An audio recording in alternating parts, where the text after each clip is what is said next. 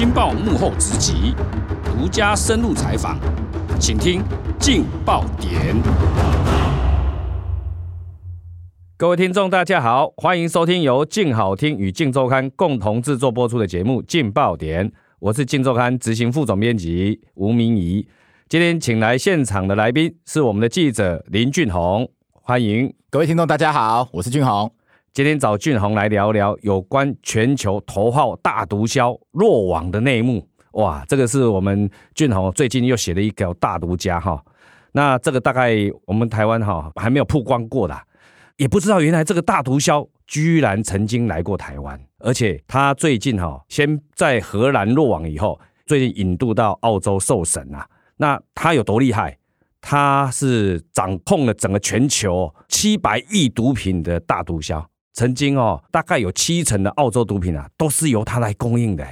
那为什么台湾能够起了这样的一个帮助，能够让他落网这样子一个内幕哈？那我们请俊宏跟我们分享一下。好的，谢谢主持人。各位听众可能不晓得，我们台湾在国际的毒品市场上，它是一个被毒枭视为一个很重要的转运站啊。其实我们的检警调啊，司法机关、海巡单位对于查缉毒品不遗余力，这几年的绩效也都非常的卓著。但是这个赚钱的生意啊，他们就是很敢冒险来做了。嗯，那其实这位谢志乐哈，他今年五十九岁，他外表其貌不扬，他就像是一个温和的中年大叔，你完全感觉不到。他是一个毒枭，是一个黑帮分子。嗯、那他早期其实他崛起的过程，他有他的一段背景。这个待会稍后我们来谈。我们先来讲一下，就是说这几年他为什么会出现在台湾？其实我们知道，这个疫情这三年来，二零二零年的时候啊，全球开始武汉肺炎疫情严峻。那这个谢志乐他当时来到了台湾之后，被怀疑应该是要来谈这个中港台华人圈的一个毒品生意。嗯哼，那他非常有商业头脑啊。他透过企业经营的模式，他被誉为毒品界的 CEO 啊，他也是这个跟墨西哥全球大毒枭埃兹古兹曼齐名的一个华人头号大毒枭。那他来了台湾以后啊，我们透过这个国际刑警组织、台湾的检警调、海巡单位都在监控他。那监控的过程里面就发现说，哎，当时刚好疫情发生了，我们的对外的国际航班几乎全部都中断，飞机没人敢坐啦，航空公司也都停了啊，停了怎么办呢？他飞不出去，那他其实，在早期他是香港大圈仔出身，是啊，后来他因案，他也就贩毒被美国抓到，抓到之后假释出狱以后，他躲到加拿大，所以他是持加拿大公民的身份来到台湾，那躲了起来。他在台湾其实他生活过得非常好，他曾经都住五星级大饭店，但他住的地点他不喜欢久住，他也后来曾经住过象山附近的高档的社区也去住。那各位如果知道象山附近其实有很多豪宅啊。他也短租两个月去 long stay，他到最后去租到敦化南路上面这个林荫大道旁，也是豪宅，去那边常住。他其实，在台湾前后住了一年多啊，这一年多是因为疫情，他被困住，他不得不被困住。哦，那显然他来台湾应该是想要干一票大的。听说当时一开始监控的时候，也有监控到他跟台湾或还有日本的很多黑帮啊有往来啊，没有错。其实他这个锁定的方式，毒品哈，毕竟他是透过黑帮做他的下线去贩售，那他很有商业经营头脑。台湾应该是他的其中的一个根据地。那他来了之后啊，我们这边的检警啊，应该说司法单位，嗯哼，他主要是由当时的基隆地检署指挥海巡署，是。那这当时历经了两任的检察长。跟三任的主任检察官，我时间很长嘞，非常长。他其实监控他的时间长达五年。那这个监控的过程当中啊，因为我们必须要跟法院申请监听票啊，那其实都有在监控他，二十四小时监控。等于是说，他还没有入境台湾的时候，我们的检警调得到的情资已经锁定这个大毒枭，没有错。其实，所以如果一旦入境，就这个跨国的国际刑警组织啊，他们是针对可疑的疑犯，尤其像这种大毒枭，你的移动位置。其实只要发生改变，都会怀疑说你是不是可能在要贩毒。所以当他从加拿大来台湾的时候，我们这边就接获通知，那海巡署其实不眠不休在监控他。嗯哼哼。那监控他的过程里面呢、啊，因为发生疫情，他想逃也没有飞机，因为没有班机回去。那那你说想偷渡坐统治坐船出去？当时的连船老大都怕啊，大家疫情都怕的要死啊，口罩都买不到，何况是人跟人的接触。所以当时他就只好安分的待在五星级酒店，待在他 long stay 的地方。但是啊，他是有钱人，他立刻从他加拿大的海外秘书去约聘台湾人呐、啊，当他的 body guy。第一个他出入有司机，有厨师。哦有人帮他专责打理他的房子，等于这个意外，他就马上启动了一个很临时的机制，让他在台湾可以办公、可以生活、可以有地方住，就对了。对，没有错。所以其实他在台湾呢、啊，并不寂寞。根据我们这个检察官跟这个海巡署的监控，后来发现，其实他这一年多在台湾生活算过得多彩多姿。嗯，怎么说？您如果知道他的外表，他这个身高大概就一百七左右，他其实皮肤还不错。哎，监控过程当中，第一个。发现他有去做医美，他不但做医美，还去高档的医疗诊所做健检，很很重视外表，哎，是 没有错，所以显见我们台湾的这个医疗品质非常好，嗯，哦，这个他都做了，嗯，另外他常常会去一个地方，居然是台北市的一零一大楼旁边的象山呐、啊。那我们都知道，这个虎豹狮象象山可能是台北市市郊，尤其你坐捷运是就可以到的一个郊山。对，所以像这个上面的这个六巨石啊，包括从这个象山上面可以看到一零一的夜景。是，他常常去，他把附近的环境摸得一清二楚啊。那他不但呢、啊、去象山，他又有卡，他也是非常喜欢搭捷运跟骑 U bike。监控过程里面就常常发现，这样看起来很不像是一般的大毒枭，哎，根本不会觉，而且他身上也没有刺青，嗯，讲话又温文儒雅，哦，不带脏字，讲话很客气，所以你从他的言行举止跟他的生活模式，他也不吃槟榔，不抽烟，嗯嗯，不嫖妓，不赌，出入啊，他也不坐名车，他雇的这个司机保镖，对，他开什么车？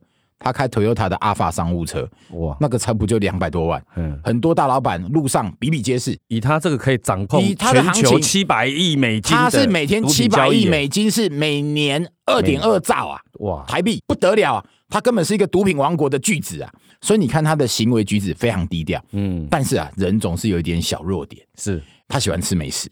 那他其实台湾的美食吃了很多小吃，当然当时夜市很多没有开，嗯嗯，那有开他最常到的，比如说一零一的 W 饭店，像附近的金色山脉啊，嗯，W 饭店里面的中餐厅、美食餐厅，他很爱吃。那他当时就邂逅了一位女大学生，在里面打工，这么厉害，有一位女大学生，后来还很浪漫的谈起恋爱，这个让这个当时监控人员、司法人都觉得啧啧称奇啊，太厉害了，生活又过得又好。居然还来我们台湾把妹啊！还不忘追女朋友就对了。他这个妹完全都不晓得他是跟一个大毒枭。最后有趣的是，他后来技术性被遣返出去，为什么？其实因为我们监控他很久，那国际刑警署是希望我们抓他，但监控的过程里面就没有抓到说你在台湾有卖毒啊，就是都没有犯罪。我觉得他某种程度也是叠对叠，蛮高干的。不过这个像这种国际毒枭哈，他其实原本都怀疑说他可能随时被监，被监控嘛。所以他在台湾，他每一个动作他都很小心，他就是像一般的老百姓，过着很优质的生活，在享受生活，还交了女朋友，这个可以拍可以拍电影哎、欸，哎没有错。结果他最后在哪里被抓呢？因为检警跟海巡单位其实监控实在太久，觉得老是这样也不是不是办法，因为国际刑警组织要我们抓他。但我们台湾也是法治国家，我们没犯罪，我们不能抓。因为他的犯罪行为都是在海外嘛，是在海外。那海外的证据我们又没有，没有错。所以在台湾根本。最后基隆地检署啊，跟海巡单位，他们靠着这个国际合作里面，拿到了他一些可能在国外犯罪的资料，涉及犯罪，可能有在台湾做根据地，所以用了一些资料来跟法院申请搜索票。嗯，所以当时去搜索了他在敦化南路上的豪宅，他的租屋处去搜。结果我进去豪宅大概一百平，里面家具很少，它大概就是纯白色系的一个装潢，很简单，没有太多的摆设。嗯，那里面其实你去搜，它就几只行李箱，衣物也都很简单，通通都没有找到任何跟毒品相关的罪证。当然这一搜啦，谢志乐也就知道了说。原来你们早就监控我。其实我觉得他也早就知道了吧。这个彼此在，所以他根本叠对叠吧，他根本不会留下任何证据让你扣得到。对，但是我们检警调，其实啊，司法机关在决定出这一招的时候，其实也是不得已，因为已经监控你一年多，耗费了大笔人力呀，那你都没东西，所以我必定要出招啊，想说我赌赌看。看收下去有没有东西？没有东西，但是台湾也不是省油的灯、啊欸、没有错，我们不是省油的灯。哦、当时哈，因为疫情严峻，嗯，我们对于所有的外国人，不只是台湾呐，国际上普遍的做法都是这样。对于滞留在自己国内的外国人，我们采以最宽限的方式，就是拘留无限期延长。你到自动延长，自动延长，所以他才会在台湾让他留了一年多。但是那一次搜索他、逮他的时候，我们就出了一招，嗯，我们不欢迎他，我们不让你拘留。要求你立刻买机票走人。而且反正你在台湾没有犯罪行为，但是你在澳洲有犯罪的证据吗？当时的状况是因为班机实在是有限。所以我们要求他立刻出去，你没有办法再拘留，等于是变相要把你驱逐出境。我不能抓你，我只好把你赶走。那飞机又有限的状况下，他当时买了一班飞机，他要逃回加拿大。嗯，那当时的一班班机最近的一班班机是飞往荷兰，荷兰。那他打算绕到荷兰，从荷兰再转飞回加拿大。那当他准备一买机票，一飞上荷兰的路上。哎、欸，我们台湾的检警发挥了一个非常重要的功能，就是立即我们立即通报国际刑警组织。嗯，我们让荷兰跟让澳洲全部都知道，因为澳洲每年的毒品绝大部分都是他引进来，毒害澳洲人，澳洲人要抓他，对他恨之入骨啊。那所以当他一上飞机之后，立刻通报。所以当他一到达荷兰的。机场之后，大批的国际刑警就在飞机旁边抓他，所以我们跟荷兰没有任何的司法互助的、那个。我们没有司法互助，而且其实我们台湾长期被国际刑警组织啦，其实我们被排挤在外啊。但是基于这个国际成员的一份子，我们都在义务做到他的责任啦，所以我们就通报了。等于是我们通报澳洲，我们有通报，我们通报澳洲，通报澳洲哈。对，他这个等于是最大的苦主，对，他可以透过他的司法互助的关系去通报荷兰。其实。这个时间是在前年底啦，前年底抓到他。对，那这个谢志乐他很不简单，他也花大钱立刻打国际诉讼。嗯，他认为啊，他当时是被骗离开的，抓他的程序不合法。嗯哼，因为他就主张说这是个局啊，因为他查了班机，哎，在我飞往荷兰之后没多久，有一班班机飞加拿大啊，你怎么不让我飞加拿大？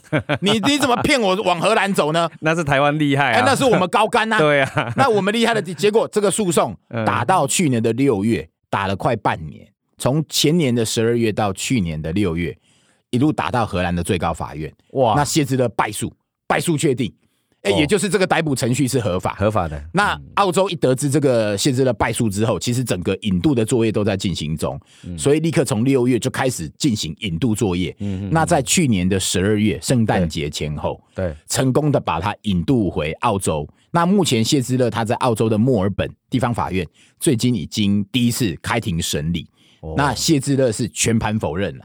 不过这个澳洲寄出的这条重罪，因为他贩卖的都是一级毒品罪，他最终是可以求处终身监禁。那这个状况看起来对谢之乐非常不妙，不妙了嘛？不妙。但这个也不是他第一次落网了哈，他不是。他最早的时候是在美国，哈，也是在香港被逮捕之后引渡到美国之后审理。其实他在一九九八年的时候，曾经在美国也是贩卖海洛因被打。那当时状况这样，因为早年哈，大概在九零年代的时候，其实美国也是毒品泛滥。嗯，那美国的 FBI 他们监控之后发现说，很多的毒品是来自华人社会，从华人社会流出来。那他们监控之后锁定当时纽约，哎。这个怎么从一个华人的超市，很多人都从那边买到毒品，所以怀疑是跟那个华人超市有关。是，结果一根尖埋伏，逮到这个原来幕后的毒品是来自于谢之乐。是，那谢之乐当时被抓到之后，他被判九年入狱服刑。对，但是服刑他后来假释出狱。那他假释出狱之后，他当时也跟法官讲了，我绝对不再碰毒品。我要好好的过我的生活，我将来要开餐厅，那所以就让他出来了。但是他出来以后，其实他重操旧业，而且他成为谢志乐所谓的二点零版。是，那为了要抓他，很多的 FBI 国际刑警组织都不晓得谢志乐重操旧业。谢志乐因为曾经被抓过，所以他藏身在幕后，他开始不用自己的行动电话，他开始会找人头，懂得层层躲避。而且，因为他早年他出身广东大圈仔，对，他跟黑帮本来就有所结合。是他这次入狱之后啊，让他整个啊又精进，哦，再进化。人家说进监狱就是他去进修啊，再进修，结果他认识了更多的黑帮分子。他不但跟广东的大圈仔又重新搭上线，他跟美国在地的华人帮啊。十四 K 啊，一些新兴的这个黑帮分子全部结盟，跟意大利的黑手党也有往来，甚至跟日本的山口组全部建立窗口。结果他就成为了毒品的 CEO，这个各国的经营据点黑帮就成为他分区驻点的毒品经理。哇！而且他最惊人的是啊，是他这个毒品经营的概念完全是用商业手法。嗯，也就是他第一个，他先从这个分区的来了解说毒品。这个变化，因为早年是海洛因大宗，对，你必须在缅甸、泰国、金三角地区，嗯嗯，你必须要动用大量的农民，嗯，去种罂粟花。嘛，哈，那罂粟花又配合天气再收成。再加工才制成双丝牌地球砖啊，然后这个再把它运销到层层，再去运输出去，这个难度就很高了哈。难度高，再来就是说你花费很多的功夫啦，再来你可能要跟金三角的军阀你要结盟合作。嗯。那他出去之后，刚好这个毒品产生转换，是刚好从早期的这个海洛因变成所谓的冰毒啊，冰毒就是用化学提炼。我们如果有看安非他命，可以看那个绝命毒师那个，他他也是绝命毒师的手法。他一样以金三角为据点，那他不再雇佣大量的农民，那些罂粟花田，他很多他都不要，他盖高档的实验室。哦，那就是绝命毒师华人版嘛？华人版啊，哇，这个可能绝命毒师是抄他的，可能是以他为脚本来演的。对啊，他就开始在那边盖大型的实验室，高科技全部引进，所以他制造出来的冰毒啊，品质非常好。那第一个，你拥有了这个技术人才，你又跟黑帮做结盟，把黑帮当成你的下线。那因为我们知道黑帮都打打杀杀，以前早年的黑帮是不碰毒的，对。但是谢之乐他让黑帮贩毒，嗯，因为这是暴力，对。而且他跟黑帮达成一个协议，就是彼此的贩毒里面，我们不要为了毒品利益打打杀杀，嗯，我们要一起手牵手一起赚大钱。所以他居然制定了毒品销售的价格，因为货由他来发，他很清楚说，我今天往美洲、往亚洲、往非洲，我的毒品价量供销，他知道这个产销的原理，所以他还懂得，比如说，我现在派一条船销往日本的毒品一吨，我下次就往南往澳洲送半吨，嗯嗯，哎，我借此来规避国际刑警组织，它会混淆。等于是一来分散风险，分散风险，二来让市场的价格能够均价，价格均价跟供销要稳定。那他会去统计算说，哎，到了这个区域，比如说亚洲、东亚的毒品，我的供销状况跟价格有没有失衡？如果有，他就会从它的源头来做货源的调整。是，那也会跟驻区的经理达成就是协议，我们是要赚钱，那你这个你不要销价。嗯哼，而且他更不得了的是。因为总是有毒品在运输买卖的时候，你一定会被检警抓嘛。对，他还有设立赔偿机制，这太离谱了。这还有赔偿机制？当当你这个 我的毒品出去，你们在买卖的时候，你们被抓到了。假设你被抓到了一吨的毒，对，可能损失十亿好了。我谢志乐胸脯一拍，我全赔，我赔，保证获利。所以黑道啊，超喜欢跟他做生意啊。你等于是保证获利，就算被抓，你还赔啊，无偿赔。所以每个人抢着跟他做生意。结果因为这个恶性循环之下，他的毒品帝国不得了啊，越做越大，越做越大。他出狱之后，而且他藏身幕后，后来国际刑警组织为了抓他，嗯，找不到人，不知道他是谁，后来用了一个昵称叫 Ghost 来称呼他，嗯，灵魂、鬼怪、恶魔。所以一开始连谢志乐他不知道，完全不知道有这个人，幽灵一样。他们也没想到早期抓的这个谢志乐出狱之后重操旧业，而且更厉害，精进版的谢志乐。躲在幕后更厉害。那他们是有一次在两千年的时候，他们就知道说，哎、欸，这个 Ghost 国际大毒枭，对，他要到香港去跟香港的黑帮碰面，要去谈，嗯、才辗转怀疑到说，那个人谢之乐可能重操旧业，他出来了。嗯、那后来这个国际刑警组织又在二零一七年的时候，抓到谢志乐的一个非常重要的一个手下，嗯。在辽国那边就抓到有一个全身上下腿部嗯，绑了毒品。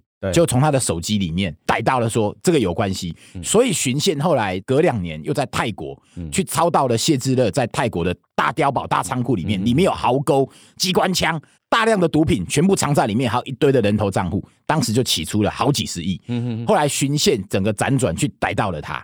哦，所以变成国际刑警组织在各个不同的地方起获的那些证据啊，蛛丝马迹才兜出来说，原来谢之的重招就业，对变成二点零版，没有错。不不然如果没有这几年持续的抓他，甚至是我们台湾检警海巡啊，最关键的临门一脚的话，哇，这次要逮到他，其实还。所以我们台湾算是在这件事情上立下大功，啊，没有错。不然的话，以他这么幽灵。